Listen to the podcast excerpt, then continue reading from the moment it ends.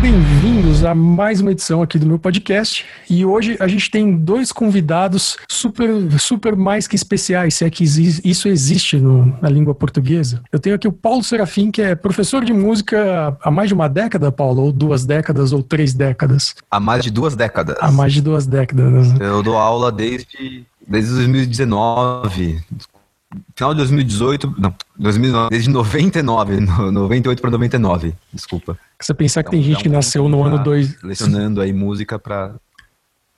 É, não, então, se você pensar que tem gente que nasceu no ano 2000 e tá ouvindo esse podcast, então você é tipo velho, né? É isso. Paulo é professor de guitarra, violão, canto, piano, teclado. É, eu sou professor de violão, teclado, canto, guitarra e, como você falou, tem gente aí que não que nasceu em 2000, né? É, tem gente que nasceu em 2000.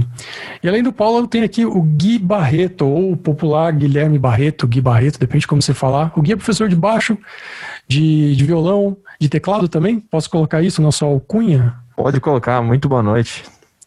Ah, e se a pessoa tá vendo isso durante o dia?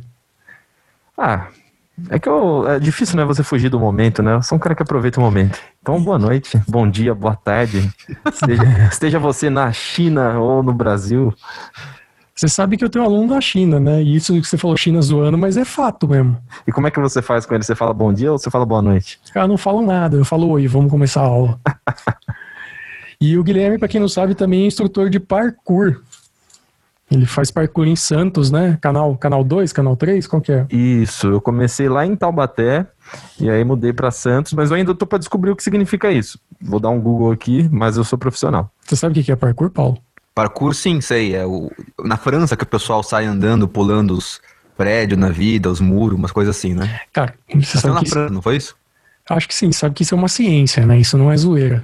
Não, eu, eu sei que é uns caras muito fera, tinha até um filme isso aqui, o 13 terceiro Distrito, que tem os dois caras mais fera do parkour, do parkour aí no, no então, mas parkour à parte, se você está vendo esse podcast, aproveita lá, já segue nas redes sociais também. Tudo que você procurar, milandreu.com.br ou só Milandreu. Além de trazer, de trazer esses caras aqui para fazer propaganda, a gente vai falar hoje sobre professor de música.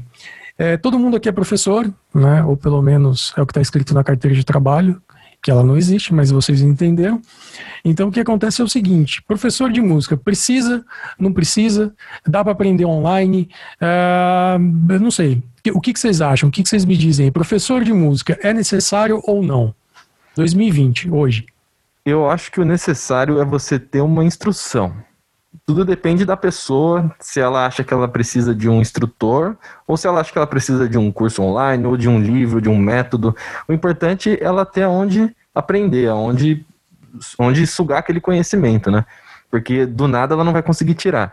Mas assim, o professor, ele é muito importante, porque ele não passa só o conhecimento, né? Ele passa também a experiência dele, ele faz ali um, um coaching com o aluno, né? Você pega você pega o, a dificuldade do aluno ali na hora, você vê no que, que ele precisa melhorar, no que, que ele não precisa, né?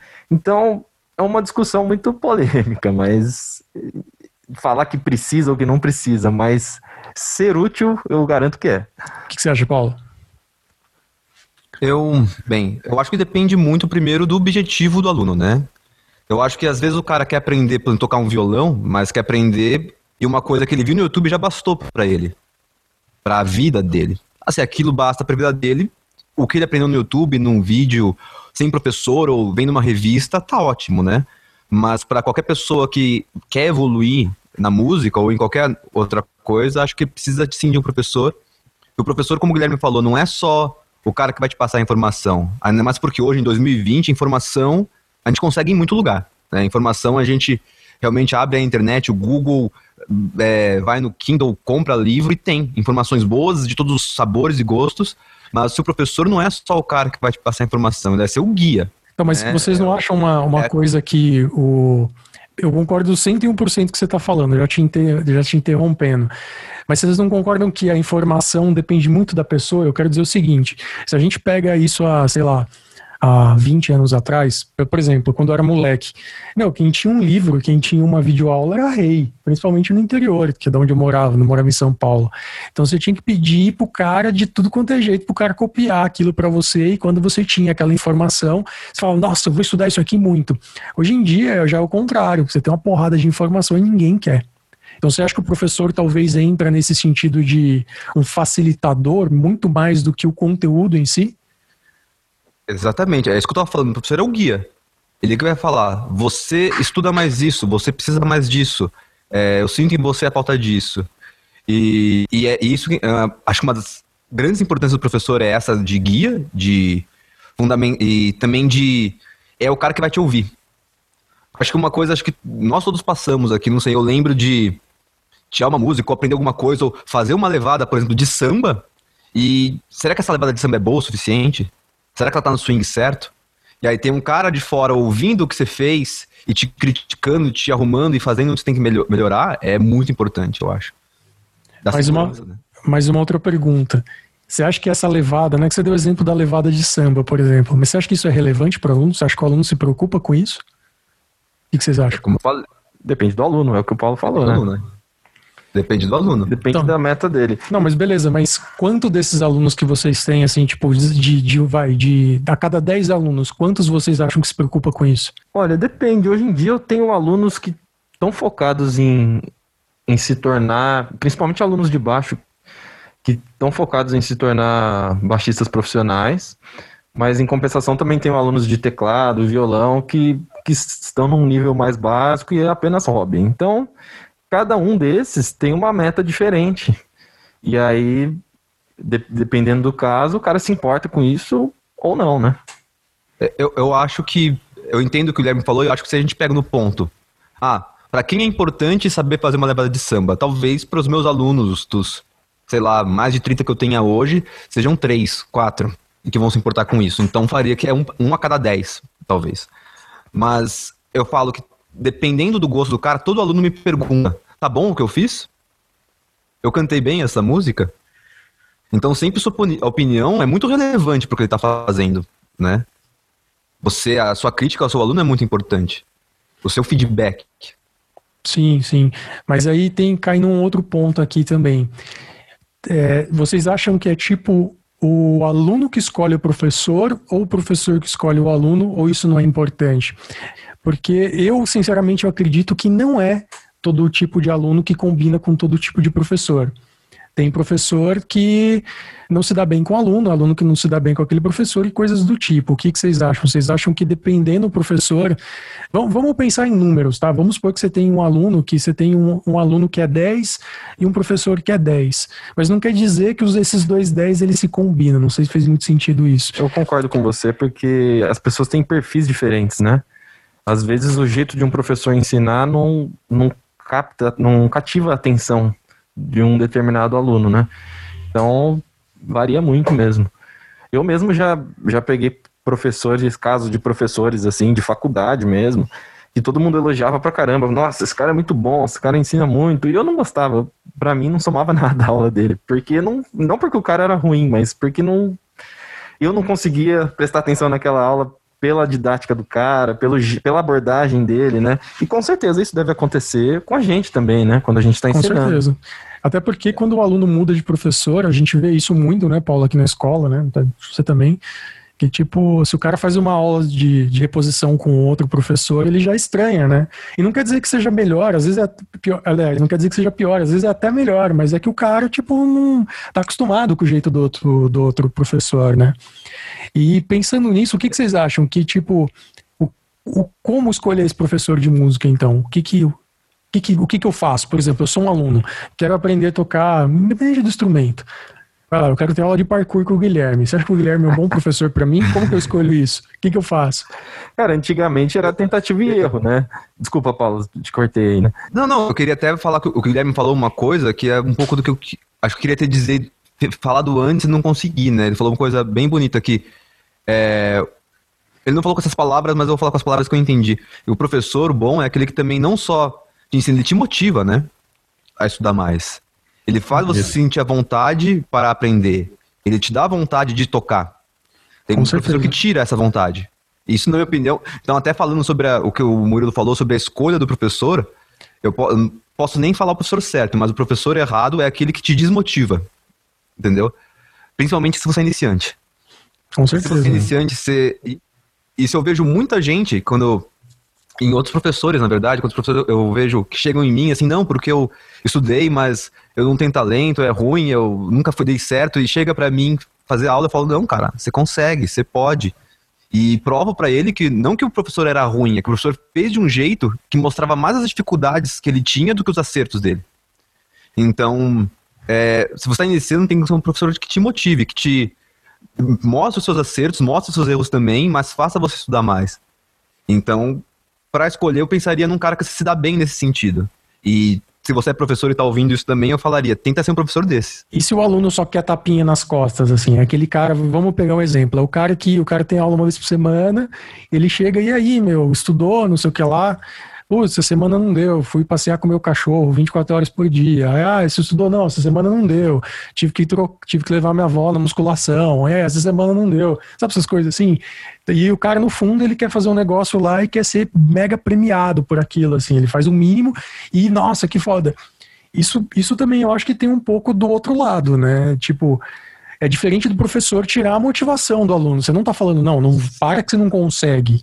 Você tá falando, meu, se dedica aí, pô. Cara, a coisa que eu mais falo para os meus alunos desde da aula é: você tem que alinhar a sua expectativa de evolução com a sua realidade. Porque às vezes o cara, ah, eu quero tocar guitarra, eu quero tocar violão, sei lá, baixo, em dois meses ou em seis meses, em quanto tempo eu consigo? Eu pergunto, depende, quanto tempo você tem para estudar?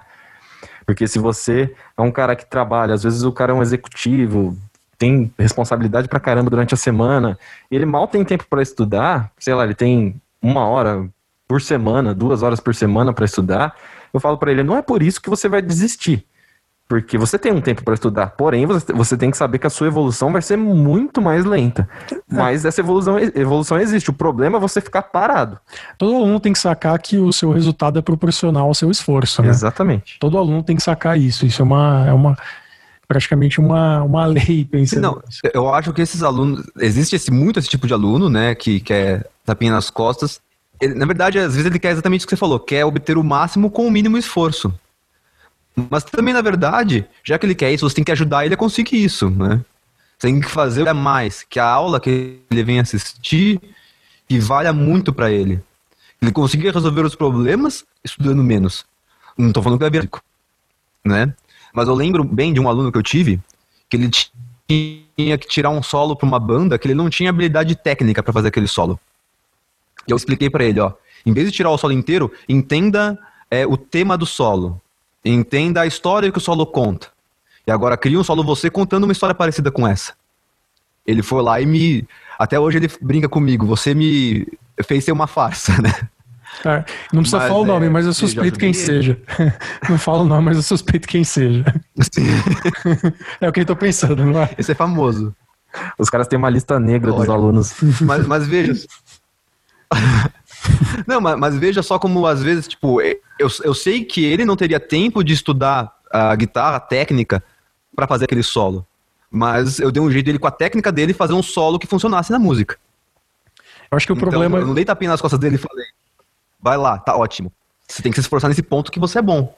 É, eu acho que o problema de, de, de música, assim, de estudar música de uma maneira geral, é que todo mundo enxerga só o topo da pirâmide, né? É tipo de, beleza, vou construir a minha casa. Cara, todo mundo sabe que pra você construir uma casa, você precisa fazer o alicerce, você vai subir a parede, depois você vai subir o teto, todo mundo sabe disso. Não tem como você construir um- uma casa pelo teto. Quer dizer, não sei, acho que não, mas não deve ter. Enfim. Agora, música não, cara. Todo mundo quer tocar uma música. Ninguém quer pegar a base do alicerce ali. Ninguém quer estudar de verdade. Ninguém quer fazer as coisas. Não é que ninguém, vai, tô generalizando, mas, é, mas eu digo que é um, é um processo, muitas vezes, na cabeça da pessoa inverso. É um processo inverso que, tipo assim, tipo, nossa, eu quero tocar aquela música. Aí você fala, não, pra você tocar aquela música, você precisa fazer isso, isso, e vai voltando, vai voltando, vai voltando, até que chega no, no começo de verdade. Eu acho que eu já até conversei isso com o Paulo uma vez. O, o papel do professor também é convencer o aluno de que ele precisa estudar algumas coisas sem ele descobrir que você está tentando convencer ele. Totalmente. totalmente. Você vai enganando ele até a hora que ele percebe que aquilo é necessário. Não, que eu tava lembrando também de um aluno que eu, quando eu comecei chateado com essas coisas, eu levava realmente, pô, como eu falei, faz já 20, 22 anos que eu dou aula, né? Então, quando eu comecei, eu queria que meus alunos fossem como eu. Eu não, não admitia que em uma semana o cara não decorasse todas as classes maiores, sabe? Vai. Não, eu, não que eu tenha feito em um mês, vai que seja. Mas exigia isso e ficava chateado, dava bronca. Já fiz aluno chorar quase nessa época. Quando Imagina o Paulo fazendo um aluno chorar. Não, é, eu não queria fazer chorar, sabe? Eu, ficava até com raiva de mim mesmo. Pô, só falei a verdade. Mas melhorei, gente, não sou mais tão mal. Mas eu lembro que eu era ainda assim, um pouco assim e eu vi que um aluno um jeito. E eu lembro que eu fui, entrei na dele e comecei apenas a ensinar algumas coisas mais musicais para ele.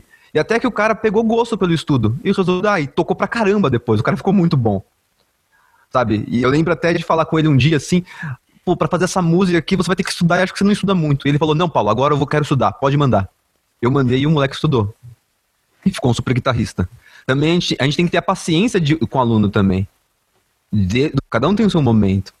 Sim. Né? Eu acho que isso volta um pouco no que, e... o, no que o Milo perguntou, né? De nem todo aluno é para todo professor e nem o inverso, né? Nem todo professor para todo aluno, porque às vezes você. O aluno que só quer aprender uma música, tem um professor que ensina só uma música para ele, mas tem professor que não está disposto a fazer isso, que se frustra, né? Porque gostaria de estar tá ensinando alguém que tivesse querendo ir mais a fundo. Mas isso não quer dizer que ele é um mau professor, nem que o outro é um mau aluno. Ele só tem metas e objetivos diferentes, né? Então, eu acho que tem espaço para todo mundo. Tem professor que é mais genérico, tem professor que não. Então, eu acho, eu acho que vale esse pensamento, né? É, é, rola muito também do aluno ele ter uma expectativa, assim, de tipo. Pelo menos comigo já rolaram com vários alunos, tipo, ah, tô tocando uma música, vamos pensar aqui, uma música nível 3. E aí toda hora o aluno, não, eu quero uma música mais difícil, eu quero uma música mais difícil, eu quero uma música mais difícil. Aí você fala, não, não momento, eu quero uma música mais difícil, beleza, aí você dá uma música mais difícil. Aí ele não toca. Aí ele desmotiva, ele para, então eu acho que um dos papéis do professor também é saber falar, não, beleza, você quer, ó, não é o momento, não, não é legal, você uhum. quer? Ah, eu quero, tá bom. Aí você dá o aluno ver que ele deu um passo maior que a perna, né? É meio que normal isso. E falando assim, tipo, estudo, essas coisas, Quanto tempo que vocês acham que, um, que é necessário estudar por dia? Imagina um mundo. Eu não vou falar um mundo ideal, tipo, ah, estuda 27 horas por dia. Eu tô falando um mundo assim, é, realista. Beleza, ó, se você tiver X horas por dia, X minutos por dia, eu já acho que você vai ter um resultado satisfatório. Você já vai conseguir tocar umas coisinhas mais, mais legais, assim. Eu sei que depende de aluno para aluno, mas média de experiência, o que, que vocês acham? Quanto tempo? Antes de falar é. quanto tempo, eu acho que é importante falar da frequência, porque mesmo que o cara estude cinco horas num dia e no outro nada, na semana inteira nada, né? Só um dia, cinco horas, era muito melhor ele ter estudado, sei lá, meia hora por dia, 15 minutos por dia, porque o importante é o contato. Você concorda, Paulo? Concordo 100%, eu ia falar isso. É uma das coisas que eu ia falar que. É que o Murilo já perguntou todo dia, né? Então eu falo, todo dia é importante, gente. Se você fizer por dia, é melhor do que cinco horas num dia, tá? é muito importante. E, e quanto ao tempo, também eu acho que depende de outra coisa. Depende da qualidade do seu estudo. Se você estudar assistindo televisão, vendo foto do Instagram, vendo vídeo no YouTube ao mesmo tempo, sua qualidade de estudo não é tão grande. O quanto mais você focar no que você está estudando, mais resultados você vai ter. E quebrando o estudo também, né? Estudando um pouquinho, vendo, sei lá, vendo Instagram, estudando um pouquinho, assistindo um vídeo, não funciona, né? Tende a não funcionar, né? Na, na, minha, na época, a aula de. Quer dizer, eu tive várias épocas de estudo, mas ainda. Eu lembro que eu estudava com relógio. É, e era um exercício, cinco minutos daquele exercício, mudava de exercício, cinco minutos do exercício, até dar 50 minutos. Eu descanso uma hora. Aí depois descansava. Aí, aí tirar a música durante mais uma hora. Aí, aí improvisação durante mais uma hora. Mais 50 minutos, sempre 50 minutos. Eu sempre tentei ser organizado, assim, meus estudos foi a época, a, a época eu consegui ser organizado e que realmente era foco total. Né? Não tinha televisão ligada, por exemplo. É, eu, eu acho que o lance de você estudar, né, eu particularmente eu não conheço outra forma. Eu, eu assim, eu, Milo, vou sentar e vou estudar. Cara, é com o cronômetro, é beleza, eu tenho, sei lá, uma hora de estudar por dia, meu, é 15 minutos disso, 15 minutos daquilo, ou hoje é esse assunto tal, amanhã é um assunto tal, e tudo marcado, né? tudo marcado no sentido É. de eu tenho, eu tenho uma, uma planilha de controle, porque senão eu não consigo saber o quanto eu evoluí, e até mesmo porque minha memória é um lixo, aí eu vou esquecer. mas, mas eu preciso disso. E você falou, é perfeito. Não se repita. Se você estudar, por exemplo, a escala de Dó maior no- na segunda-feira, na terça você vai estudar de Sol. Na quarta, a de Ré. Na quinta, é a de Lá. E assim por diante. Passou duas semanas, você tem que ter estudado todas as escalas. Ó, vamos, você tá vamos, estudando escala. vamos, vamos aproveitar isso aí e falar de um assunto. Vamos, vamos semi-polemizar. O que, que o aluno, os alunos fazem que mais te irritam como professor, mais irritam vocês como professor? Olha, são tantas coisas, deixa eu pensar. Mentira, deixa eu ver. Olha, Cara, assim, primeiro, eu acho que eu acho que nós três aqui nós gostamos de dar aula, certo? É, tipo, eu acho que isso, isso não foge, porque a gente conhece um monte de gente que toca por aí e dá aula por uma questão de, de ocasião e necessidade, mas eu acho que não é o nosso caso, né? A gente gosta Dar aula também de dar aula, né? eu acho que eu lembrei da é coisa que. eu- vida. Eu acho que eu lembrei da coisa que mais me irrita no aluno. É ele querer questionar o que você está passando para ele. Ou que é isso, isso ele não consegue, ou que isso não. Ah, melhor você me passar outra coisa. Não, se a gente está passando uma coisa para o aluno é porque é aquela mais Confia, adequada. né? Segue e confia, pô. Você tá me pagando para eu passar para você, né? Mas tudo bem, faz parte. É, eu, eu acho que o que o Guilherme falou é uma boa, a falta de confiança, né? Mas, assim, geralmente, a a confiança também é uma coisa que a gente conquista, né? E isso que eu falo, isso que a gente passa é falta de confiança. Mas uma das coisas que acho que mais me. e- não é irrita, né? Acho que hoje eu já fiquei muito mais irritado, tá bom? Mas o é. Ah, eu não. Porque o cara. Você acabou de passar a ideia pro cara fazer, né? É pro cara ficar uma semana estudando e trazer melhor pra você semana que vem. E o cara, na primeira tentativa que ele errou, ele já fala que não. Ele fala, cara, se eu passo uma coisa pra você e você consegue de primeira, e tudo que eu passo pra você você consegue de primeira, você que vai me dar aula, porque você é gênio, sabe? Não tem por que eu estar aqui, né? Então, é, porra, tudo que faz isso, você faz, faz, você faz, então beleza, faz qualquer coisa, ó. Ouve Jimi Hendrix, só que igual, o cara sai e toca, uau, obrigado, desculpa, esbarrei no piano. É, é isso, então não precisa, né, tipo, de mim. Então, se a gente passa uma coisa pra vocês que vocês não conseguem, a gente sabe que vocês não conseguem, gente. É pra vocês treinarem aquilo. E ainda bem que você não consegue, né? Senão você vai fazer meu papel ser inútil. tipo isso. Se todo mundo já soubesse tudo, né? Mas, cara, Seria mais me irrita. Tá, mas pra mim o pior é o aluno, o aluno que justifica tudo, assim. Esse pra mim é o pior. É aquele aluno que você, ele tá tocando assim, e ele fica o tempo todo te olhando pra ver o que você tá achando. Sabe? Tipo, ele toca e fala: "Não, aqui eu errei porque não, não, aqui eu errei porque eu tô pensando no meu cachorro que tá sem comida". Vai ficar se justificando o tempo todo, o tempo todo. É, interromper o processo do exercício é ruim, né? Porque você tem que ficar repetindo, né? Se você para pra explicar por que, que você errou ou por que, que isso aconteceu, você vai. É como se você estivesse começando do zero, né? Exato. E não é que me irrita a ponto, não é que me irrita no sentido de, ah, eu fico irritado com o cara, é simplesmente exatamente isso que você disse. Você é tipo, sabe que tá sendo ineficaz, né? Exato. Você fala, meu, não faz isso porque isso só tá te atrapalhando. Você não tá ganhando fazendo isso, Uhum. né? Isso para mim volta também em outro processo que é aqueles alunos que começam a tocar e aí ele erra no meio, ele volta lá no início. Ele não pega a parte que ele errou, aí ele volta, toca tudo de novo, chega na mesma parte, ele erra de novo e volta lá no início de novo. Eu eu- tento sempre instruir os alunos também a pegar uma parte que, que ele errou e ficar nela e depois fazer do começo. Aí o começo da música tá sensacional e aquela parte nunca sai, né? Aquela parte nunca. Mas, mas tem a ver com aquilo que você falou, de estudar coisas diferentes também. O cara só estuda o começo da música, porque erra para onde erra. As pessoas têm tendência de estudar aquilo que para elas é fácil. E, tem que, e é o contrário, tem que, tem que estudar o que para você é difícil. Com certeza. Cara, eu, eu, eu confesso que como professor eu demorei um tempo para entender isso que eu vou comentar com vocês, que a gente meio que já falou sobre isso, mas que cada aluno tem objetivos diferentes. Eu tinha um processo de, ah, beleza, o cara entrou pra fazer aula, não, meu, vamos tocar isso aqui. Não, vamos fazer esse exercício, esse exercício é foda, você tem que fazer. Não, tem que fazer isso aqui. Eu demorei um tempo para sacar que, quer dizer, demorou um tempo, mas já faz um tempo, né? Já, já faz um tempo que eu saquei isso, que tipo, meu, o aluno às vezes ele quer curtir, entendeu? Às vezes é uma hora que ele tem de, de, de trânsito. tipo, igual o nosso caso aqui, que a gente tá num lugar que é, é bem movimentado de trânsito, às vezes o cara para aqui para estudar uma hora para esperar o trânsito diminuir e ir embora para casa, entendeu? Então, E ele quer dar um relax. Eu demorei um tempo para entender isso, que às vezes você não pode exigir mais do que o aluno está exigindo de si mesmo, né? Tem aluno que te dá a liberdade de ser cobrado, fala, não, me cobra que a gente vai junto. E tem aluno que fala, se você cobrar o espano, eu não quero, né?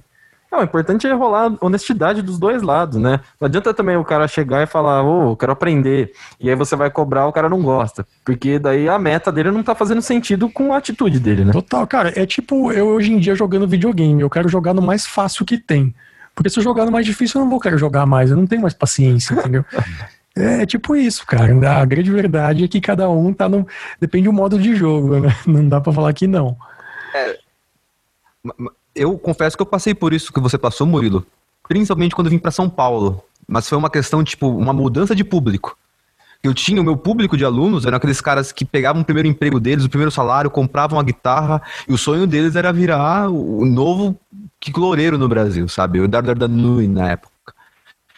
E média no, no interior. Todos que queriam levar a música muito a sério. Tanto que muitos deles são super músicos hoje, tem pós-graduação em música e tudo. É, mas quando eu vim para São Paulo, eu peguei um outro tipo de público, um, um público mais que leva a música mais para relaxar. Mais hobby, né? dificuldade também, inicialmente, viu? É, então, eu acho é, que isso é uma coisa meio... assim. É, isso é uma coisa que eu acho que rola bastante. Principalmente hoje em dia com o YouTube, facilidade e tal de, de pesquisa, né? Que é meio que o que a gente falou lá no começo. Cara, se o cara tá vendo um tutorial numa música lá, ele quer apagar só aquele incêndio, né? Ele quer aprender a tocar aquela música e não tá nem aí o que, que veio por trás, não tá nem aí como aquilo. É, tipo, se tem algum exercício que vai melhorar muito mais a técnica daquela música, ele tá tipo, ó, beleza, repetição, repetitivo, consegui, eba, beleza, todo mundo tá feliz, e, vamos pra próxima. Meio que isso, né? Mas, mas isso é uma coisa legal, assim, eu acho, porque também essa técnica toda que a gente estudou e, e às vezes passa, ela não é, é o mais importante pro cara fazer uma música, né? Pro cara fazer música, quero dizer, não uma música. Pro cara criar alguma coisa. Às vezes a limitação técnica que ele acaba tendo por nunca estudar isso faz ele ter que ser criativo de outra maneira. Assim, é, assim, eu acho que tem mais pontos negativos é, do que positivos, mas, mas eu entendo o que você está falando, tem, tem esse lado também. É, o que eu falo isso na guitarra guitarra, principalmente, que vem uma. Mesmo as músicas mais novas, né? Bandas mais novas, eu vejo que tem uma guitarra, às vezes, tecnicamente mais simples. Tem até, eu lembro de ter lido uma entrevista uma vez do guitarrista do Radiohead, que eu não lembro o nome. Ele falou, eu entrei na banda, eu nem, nem sabia como pegar na guitarra. E você vê as linhas de guitarra que ele faz são super diferentes do óbvio. O que é muito legal. A gente tem, tem que lembrar que a gente não ensina instrumento, a gente ensina música, né?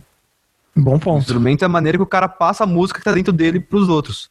Ótimo e a ponto, gente tem aliás. que não só é, ensinar o cara, ah, tem que pegar um instrumento assim, mas tem que falar, mas que música tá na sua cabeça? Que som que você quer fazer? E tentar ajudar o cara a resolver esse som também. Mas, Às vezes o som que o cara quer é simples, não precisa. Sim, mas pensando nisso então, que igual você deu exemplo é. do cara do guitarrista do Radiohead e tal, que ele não sabia nem pegar na guitarra. Você acha que nesse caso depende então muito mais do aluno do que o do professor? Tipo, eu entendo que assim, pelo, pelo que a gente já conversou, a gente já chegou meio que no consenso que o professor é meio que um é, é um, é um, um guia, né? Um guia no sentido de, de ele organiza as ideias para o aluno e passa as ideias para o aluno de uma maneira é, muito mais objetiva, né? Claro que tem alunos que vão absorver isso menos, alunos vão absorver isso mais, mas isso não é o ponto. O ponto é, o esforço, o grosso da coisa, tipo, ok, vou tocar, depende muito mais do aluno do que do professor, certo? Ou não? Sim, eu acredito que o professor está ali é. para passar o caminho, né? E aí você vai você vai passar conteúdo, você vai mostrar como fazer, mas o, a hora da execução, a hora do, de absorver o aprendizado mesmo vai depender do aluno. O que, que você acha, Paulo? Você acha que isso. Você e fala que o professor tem mais uma função em dar segurança pro aluno. Porque se o aluno faz uma coisa que para ele musicalmente soa bem, isso já aconteceu comigo, o professor tem que falar, cara, isso não tá soando bem. Eu lembro, quando eu tocava guitarra há poucos meses, meu professor pediu, compõe uma música, Paulo. Eu compus uma música, e sabe aquele ponto que tem um acorde de Dó maior e sua melodia tem a nota Fá bem destacada? Que todo mundo sabe que isso não soa bem? E para mim, na época, isso soava genial, entendeu? aí meu professor, não, isso não soa bem, tira esta nota. E aí eu lembro que eu fiquei bravo. Eu fiquei, não, essa nota devia funcionar, mas fiz porque eu sou conformado. Ele mandou, vou fazer. Depois de anos, eu achei a parte daquela música e fui tocar. E falei, nossa, eu lembro que ele falou para fazer um. Um Mi, eu lembro que eu gostava de Fá. Deixa eu tocar esse Fá aqui. Nada o suficiente para perceber que aquele Fá não funcionava na música. Então a gente também é ouvido mais experiente do nosso aluno. Que vai ouvir o que ele faz e falar: é, isso tá legal, você pode fazer mais isso, mais aquilo. Também. É, é sim. Porque mesmo assim, se a gente pensar no, guitar no guitarrista do Radiohead, ele tinha uma banda. Ô, oh, isso que você fez ficou legal. Ele tinha um produtor depois no final. Pô, faz mais assim que fica mais maneiro. Ah, segurança. Aí a gente entra num lance de lapidação mesmo, assim, né? É, eu realmente Foram, acredito. De certa forma, os professores dele. Sim, é, não, é, pensando por esse lado, concordo. Mas eu realmente acredito que, tem, que tenha estudantes de música e tenham artistas, né? É que normalmente quando a gente pensa em artista, a gente pensa no cara em si, no palco, né? O performance, tal, o, vocalista, tal, mas meu, igual você acabou de citar o exemplo do guitarrista do Radiohead. O cara é um artista, o cara ele conseguiu construir o mínimo que ele tinha. Ele fez tipo, sei lá, ele construiu um carro com um pedaço de clipes e dois chicletes, entendeu?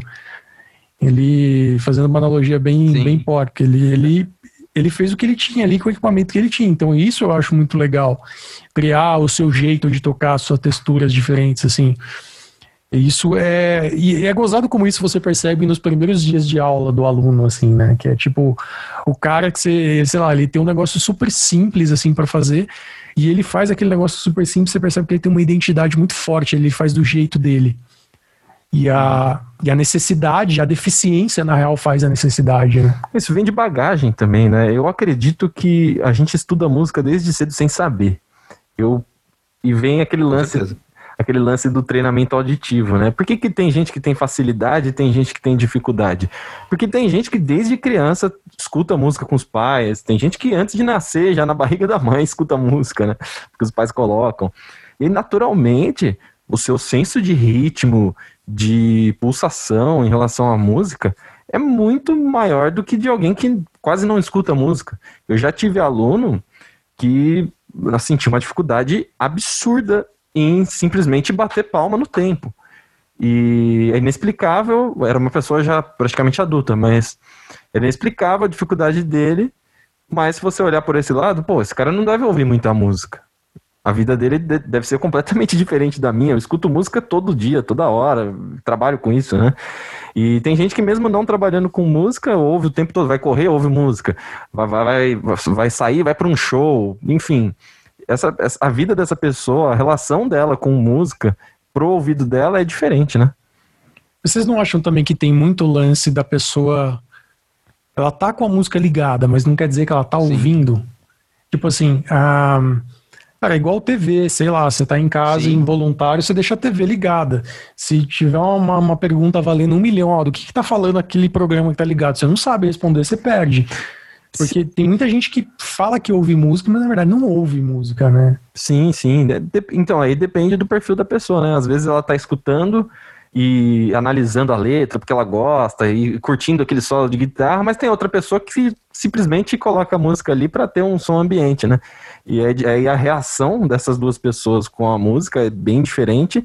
Consequentemente, a facilidade que as duas vão ter para a música vai ser diferente também, né? E, e aproveitando que a gente está falando Mas... de música de uma maneira. Fala aí, Paulo, desculpa, pode falar. Não, uma coisa que o Murilo falou sobre tempo de estudo, e uma coisa que eu falo para os meus alunos é para eles separarem metade do tempo que eles pretendem estudar um instrumento para ouvir música. Se eles querem fazer, estudar uma hora por dia de instrumento, 30 minutos é para eles ouvirem música. E essa música não é para ouvir de qualquer jeito, é para sentar, ouvir com o caderno na frente e anotar com as palavras deles tudo o que eles acham legal naquela música, tudo que eles gostam, o que eles não gostam, da maneira deles, né? E eu falei, faça isso durante um ano, porque depois de um ano você vai perceber que o que você escreve em cada música vai ser muito mais, sua percepção em cada música vai aumentar. Isso vai ser muito mais importante para isso, para você ter musicalidade. É, eu, eu não e sei vocês. Não fazem isso geralmente. Não, não faz. Eu não sei vocês, mas eu na faculdade, por exemplo, eu tive aula de apreciação musical. Era meio isso que você estava falando. É claro que era um outro tipo de, de, de análise, né? De tipo o que o que estava sendo cobrado ali não era simplesmente você ouvir a música e o que você gostava ou não, mas eu tinha aula de apreciação musical, cara. É um negócio que você fala, beleza, você acha que você sabe ouvir música, você não sabe ouvir música, não. Vem cá que eu vou te mostrar como que ouve música. E tem, e tem muito, muito Mas é, faz né? parte. E, e, tipo assim, beleza, já que a gente Eu, falou eu tive que- também aula de, de apreciação? Apreciação ou apreciação. Lembro. depreciação Acho que- musical? Acho que era apreciação, não lembro o nome, será, acho que era repertório, entendeu? É repertório mesmo. O nome da aula, mas era apreciação musical. Era isso. É. Eu tento despertar isso nos meus alunos também. Às vezes eles se impressionam assim quando eu falo, porque é um absurdo, né? Eu falei, você já reparou que você tá tentando tocar uma música e você não ouve ela? Ele fala, nossa, é verdade. Isso é boa. É bizarro, cara. O cara não percebe que ele tá tentando tocar uma música e não nem conhece ela, né? Uma coisa que eu acho, acho engraçado. Muitas vezes isso passa comigo, cara. Cara, e uma coisa que eu acho muito. Do quê? Chega e não ouviu a música, eu falo, vamos ouvir a música então. Tanto que quando um aluno vem tirar uma música comigo, a primeira coisa que eu faço é eu ouço a música com ele. Não Sim. tem o que fazer. Uma, uma coisa que acontece muito comigo também, o aluno às vezes pede uma música, assim, né? Claro que não são todos os alunos, mas eles pedem uma música e tal. E aí, fala, ah, já sabe, essa música eu sei. Aí eu vou e toco a música. E, cara, normalmente essa música é uma música que tem muito movimento de mão. A mão mexe pra caramba, assim, eu falo, nossa, isso é muito difícil, isso é muito foda. Eu falo, não, você tá olhando minha mão, você não tá ouvindo a música. Aí eu faço o cara ficar de costa, aí eu toco a música e falo, só ouve. Pensa o que, que eu tô fazendo. Tipo, tenta imaginar qual que, qual que é a técnica que eu tô usando, o que, que eu tô movimentando aqui. Aí ele fala, não, você tá fazendo isso aqui, né? Eu falei, é super simples, né? Ele é super simples. Legal. Então, tipo, é, o lance de. A música tem o papel de impressionar também, né? Tem o papel de você ouvir e falar, nossa, esse cara é um, atleta, um atletão musical. Quanto mais você estuda, mais a magia se perde, né? é, no fundo, tem coisas que realmente. É, não, tem coisas que a gente sabe que é muito foda, Sim. que é muito difícil. A gente sabe disso. E às vezes é muito difícil, não é difícil tecnicamente, é difícil é, como obra, é difícil como, sei lá, como, como quesito histórico, não sei, tem vários pontos. Entendimento. É, Entendimento. uma coisa que eu, um ponto que eu ia colocar, você falou no passado também, que às vezes o aluno quer tocar uma música difícil, ele não entende que ele tem que tocar uma música bem tocada. A gente percebe que a pessoa toca bem quando a pessoa toca bem, não quando ela toca uma coisa difícil. Cara, mas vocês não acham que quando percebe que a pessoa toca bem, tipo, eh, eu vejo isso muito nos vídeos lá no, no canal e tal. Eu passo um negócio extremamente simples, assim, extremamente simples mesmo, de conceito, né? Óbvio, sei lá, dois acordes. Mas aí alguns alunos tentam reproduzir, alguns não conseguem ter uma sonoridade legal. Eu quero dizer o seguinte: ah, tocar uma coisa, tirar som é outra coisa completamente diferente, principalmente em instrumentos acústicos, né? Se você pega um- uma bateria, mais acústicos, né? Mais predominantemente mão, eu quero dizer, bateria, um violão. Às vezes não é a nota, o som ele vem com experiência, concorda? Você vai tocar uma corda de um jeito diferente que eu vou tocar essa mesma única corda. Sim, principalmente instrumento que tem Sim. sensibilidade, né? Piano, guitarra, violão, instrumento de corda em geral, né? Tem dinâmica, né? Então tudo isso. que- é nisso que vem o feeling, né? Que todo mundo fala. E aí, beleza, e, e e partindo daí, isso não vem de uma hora para outra, certo? O que, que vocês acham? Não, jamais. Mas eu acho que vem de acordo com que a percepção da pessoa aumenta e melhora. Sim. Porque Como assim? se ela não percebe. Por exemplo, se a pessoa não ouve música, ela não tem noção do que é um som bom. Então ela nunca vai buscar um som bom no instrumento. Ao mesmo tempo que não vem do nada, eu também acredito que é um negócio que se desenvolve.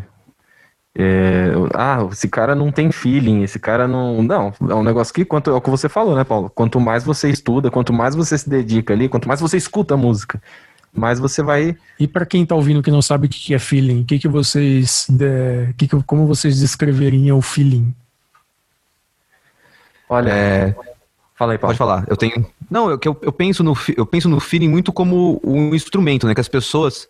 Até aquela. Bem, vou falar o que é feeling do, do sentido geral, que a pessoa fala que é o tocar com sentimento, né? E muita, eu ouvi isso muito a minha vida inteira, o cara falando assim, ah, o cara tem técnica, mas não tem feeling. O cara tocava bem, mas a partitura e perdeu o feeling, sabe? Eu acho que o problema é que as pessoas começam a ver mais, a- quando, os instrumentistas, não as pessoas, né? Os instrumentistas começam a ver mais a música como um movimento, não, movimentos do seu corpo, do que como um som. Eu acho que quando uma pessoa toca com um feeling, assim como quando você lê uma partitura, você não tá lendo lá que você tem que tocar essa tecla. O som que tem que tirar dali, naquele momento. E quando você vai atrás do som, mais do que de um movimento, de uma técnica, você geralmente toca mais, com mais feeling atrás de um movimento. É o famoso soar, né? Se a, O música tá, movimento. a música tá soando, né? Isso. Eu concordo Eu acho com que você. o movimento ele tem que ser. Ele tem que ser uma resposta ao som que você tem na cabeça. Geralmente, acho que o Guilherme deve estar comigo e vocês, todo mundo que faz show que nem a gente faz, sem tirar muito, sem tempo pra tirar as músicas, acaba tendo isso. A gente tem, a gente decora a música ouvindo, e aí a gente chega no palco e a nossa mão vai atrás do som que a gente tem na cabeça. Sim. Não, com certeza. Muitas vezes a gente não sabe nem o, nem o tom da música. Não, com certeza. Tem músicas que valendo um milhão, alguém pergunta, fala harmonia aí, cara, não sei, eu tenho que tocar pra, pra conseguir ter a, a música vir na, na hora, porque senão não vem. Não tem jeito. Não, vários, vários alunos me perguntam: você toca essa música? Que acorde que você toca? Eu falo: não sei, velho. Eu toco todo dia, minha vida inteira eu toco essa música, não sei nem. Cara, e é, e é engraçado isso, eu acho que eu já comentei com o Gui isso uma vez. Não sei se eu já comentei. Acho que eu já comentei isso com você também, Paulo.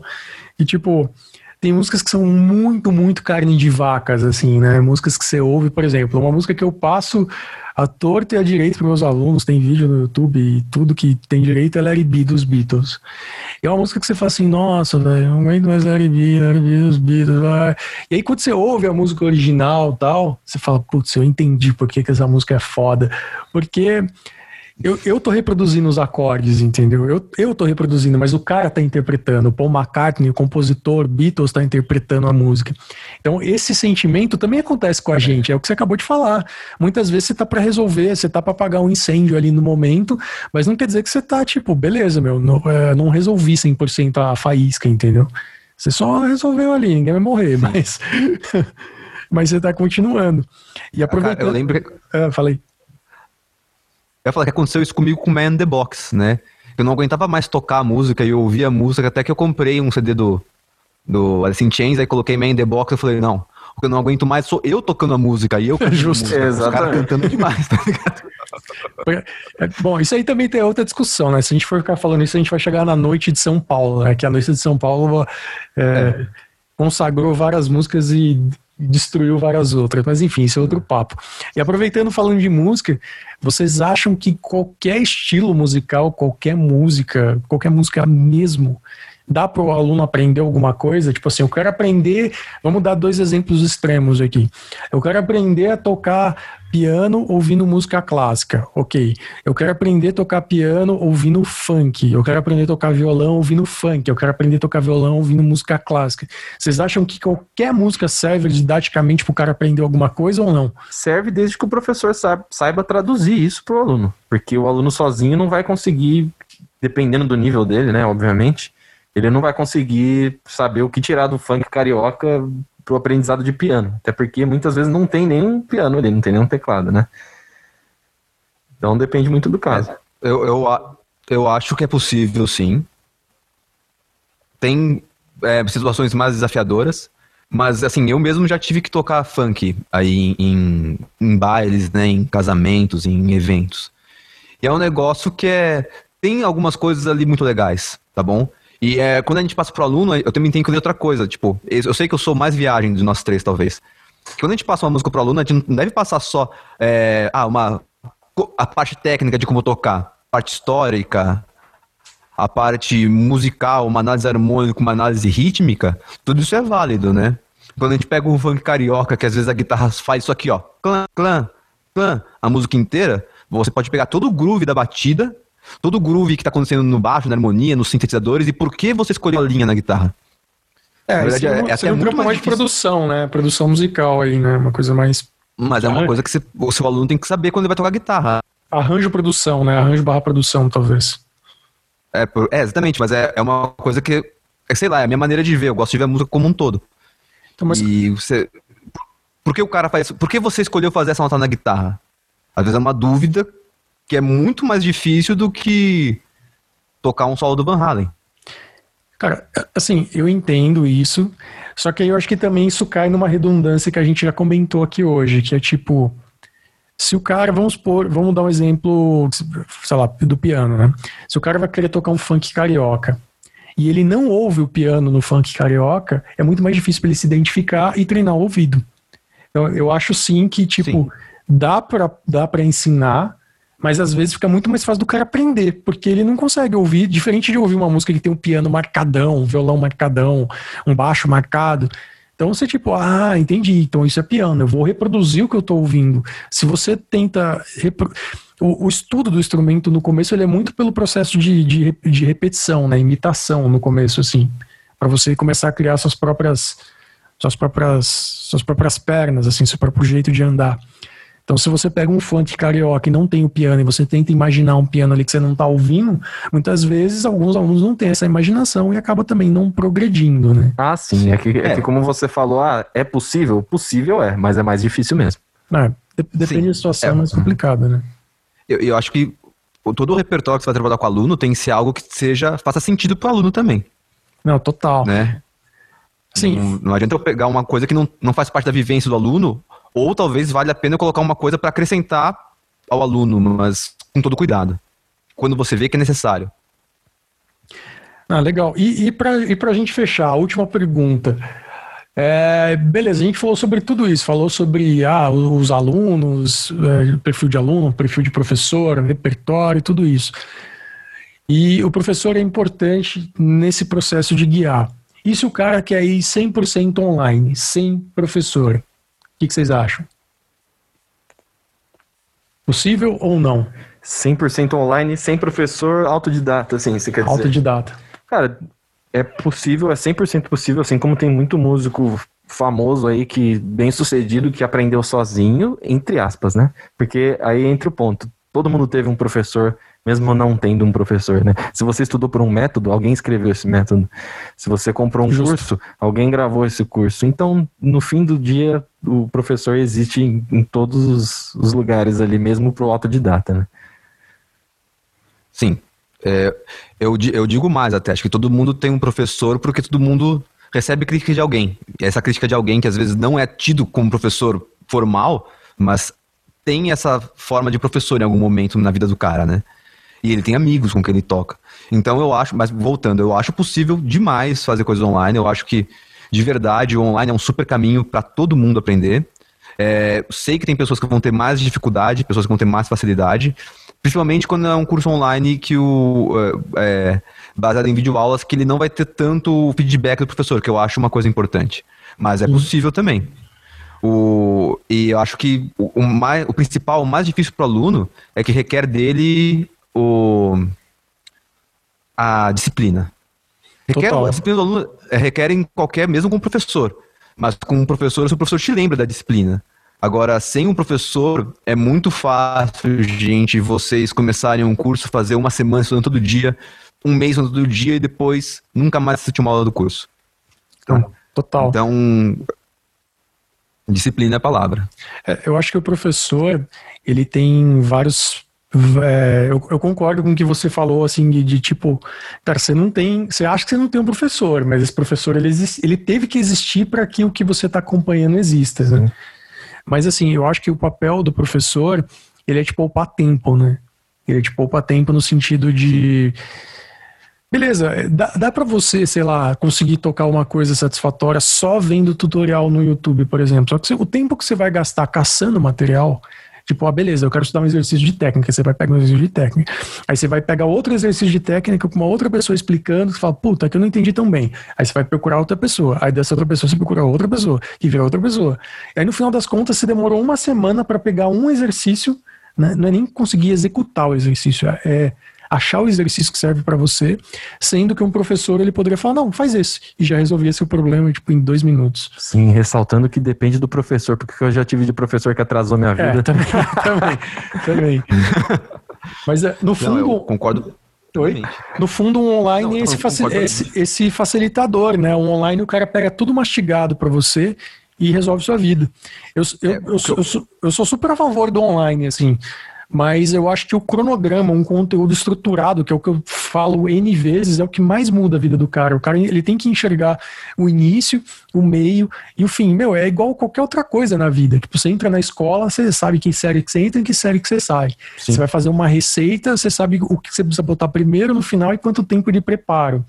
Qualquer coisa é meio que assim, né? E, e eu acho que o estudo não é diferente, né? Eu acho que outra coisa que é importante é, é você falou do curso online. É importante que se você for fazer online, você procura realmente um curso online. E nas aulas, é, você vai seguir, por exemplo, o Murilo, vai seguir o Guilherme, vai me seguir, segue esse cara, velho. Não que outra pessoa não possa influenciar a sua vida, né? Outro, outra vivência. Mas faz o que ele tá mandando, faz o que ele tá falando. Acredita nele.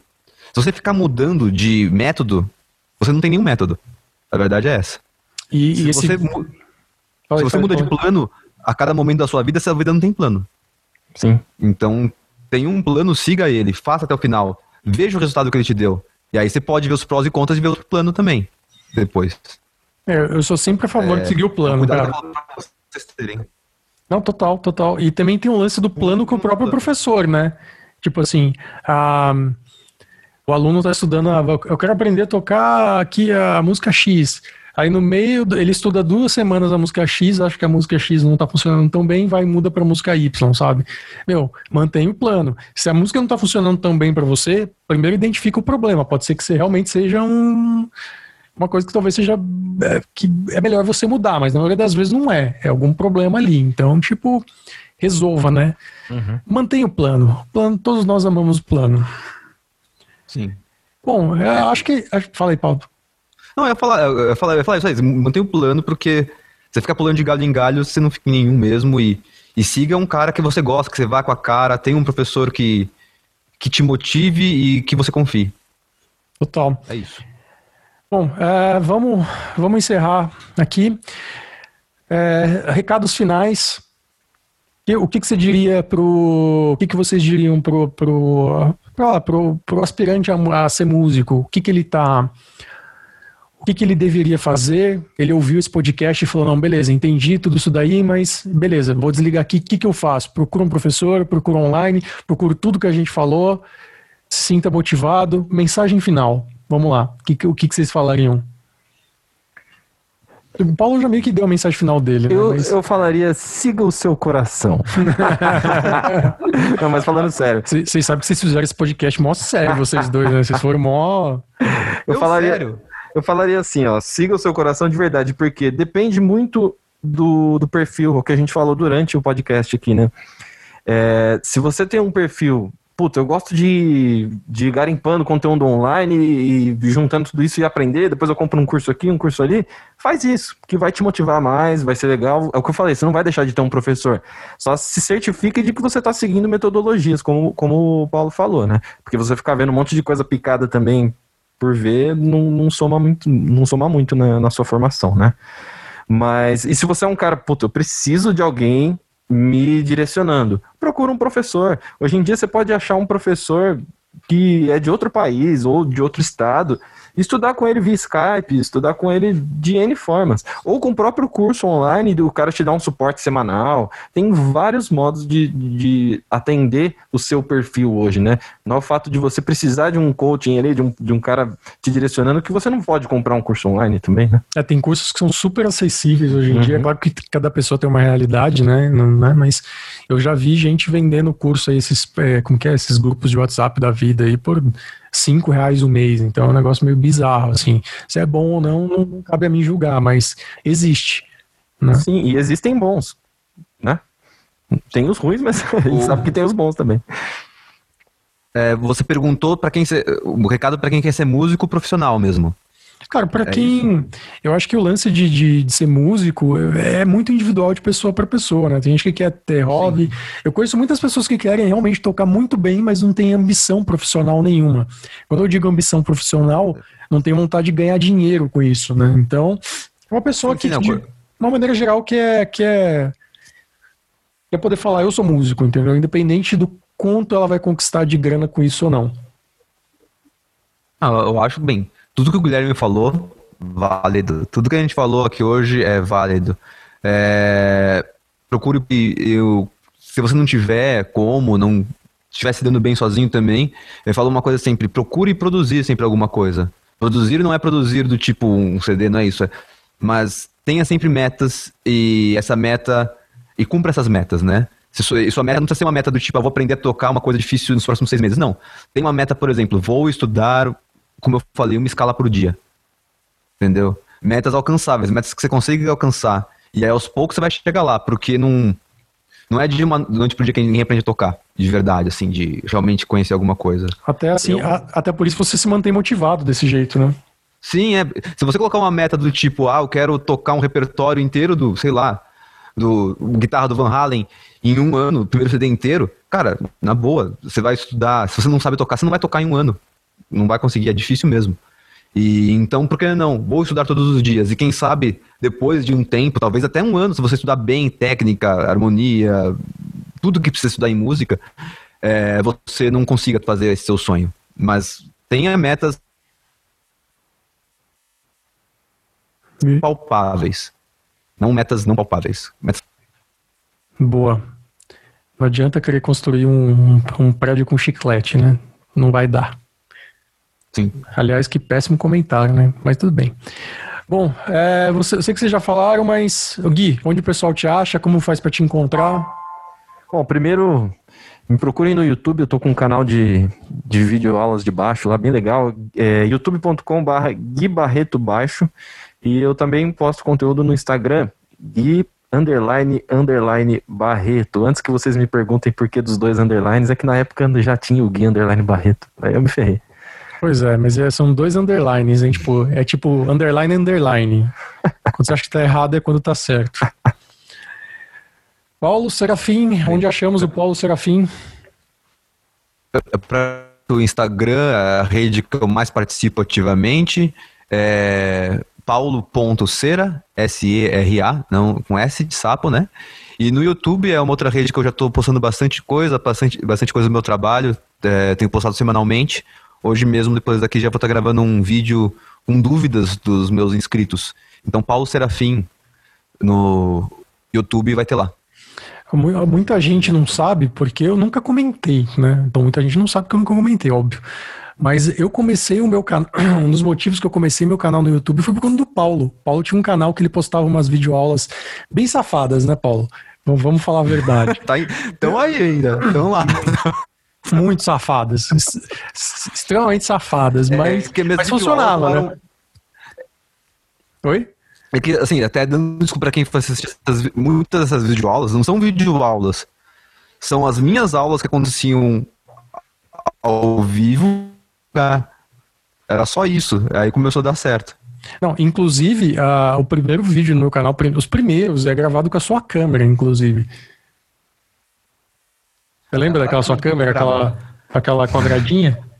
Que eu nem, é, sei lá. Sim, sim. X. Que história bonita, gente. Você viu? Ruim pra caramba. Ruim, ruim. Sim. Bom, é isso, gente. Muito, muito obrigado por vocês participarem aí da gente, da gente ter batido esse papo. Eu que agradeço. Tenho certeza que vai ajudar muita gente, muita gente vai vai, vai se inspirar com alguma coisa ou vai odiar por outras coisas, mas ninguém é perfeito, né? Mas é para isso. Tá bom? Uh, valeu. É, sigam o Paulo, sigam o Gui. Vocês acham mais informações sobre o podcast aqui na descrição ou também lá no meu canal do YouTube, youtube.com.br milondreu ou uh, meu site milondreu.com.br e também no Instagram. Ah, na verdade é tudo milondreu, é mais fácil falar assim, acha site, acha Instagram, acha pacote completo. Valeu e até a próxima. Tchau.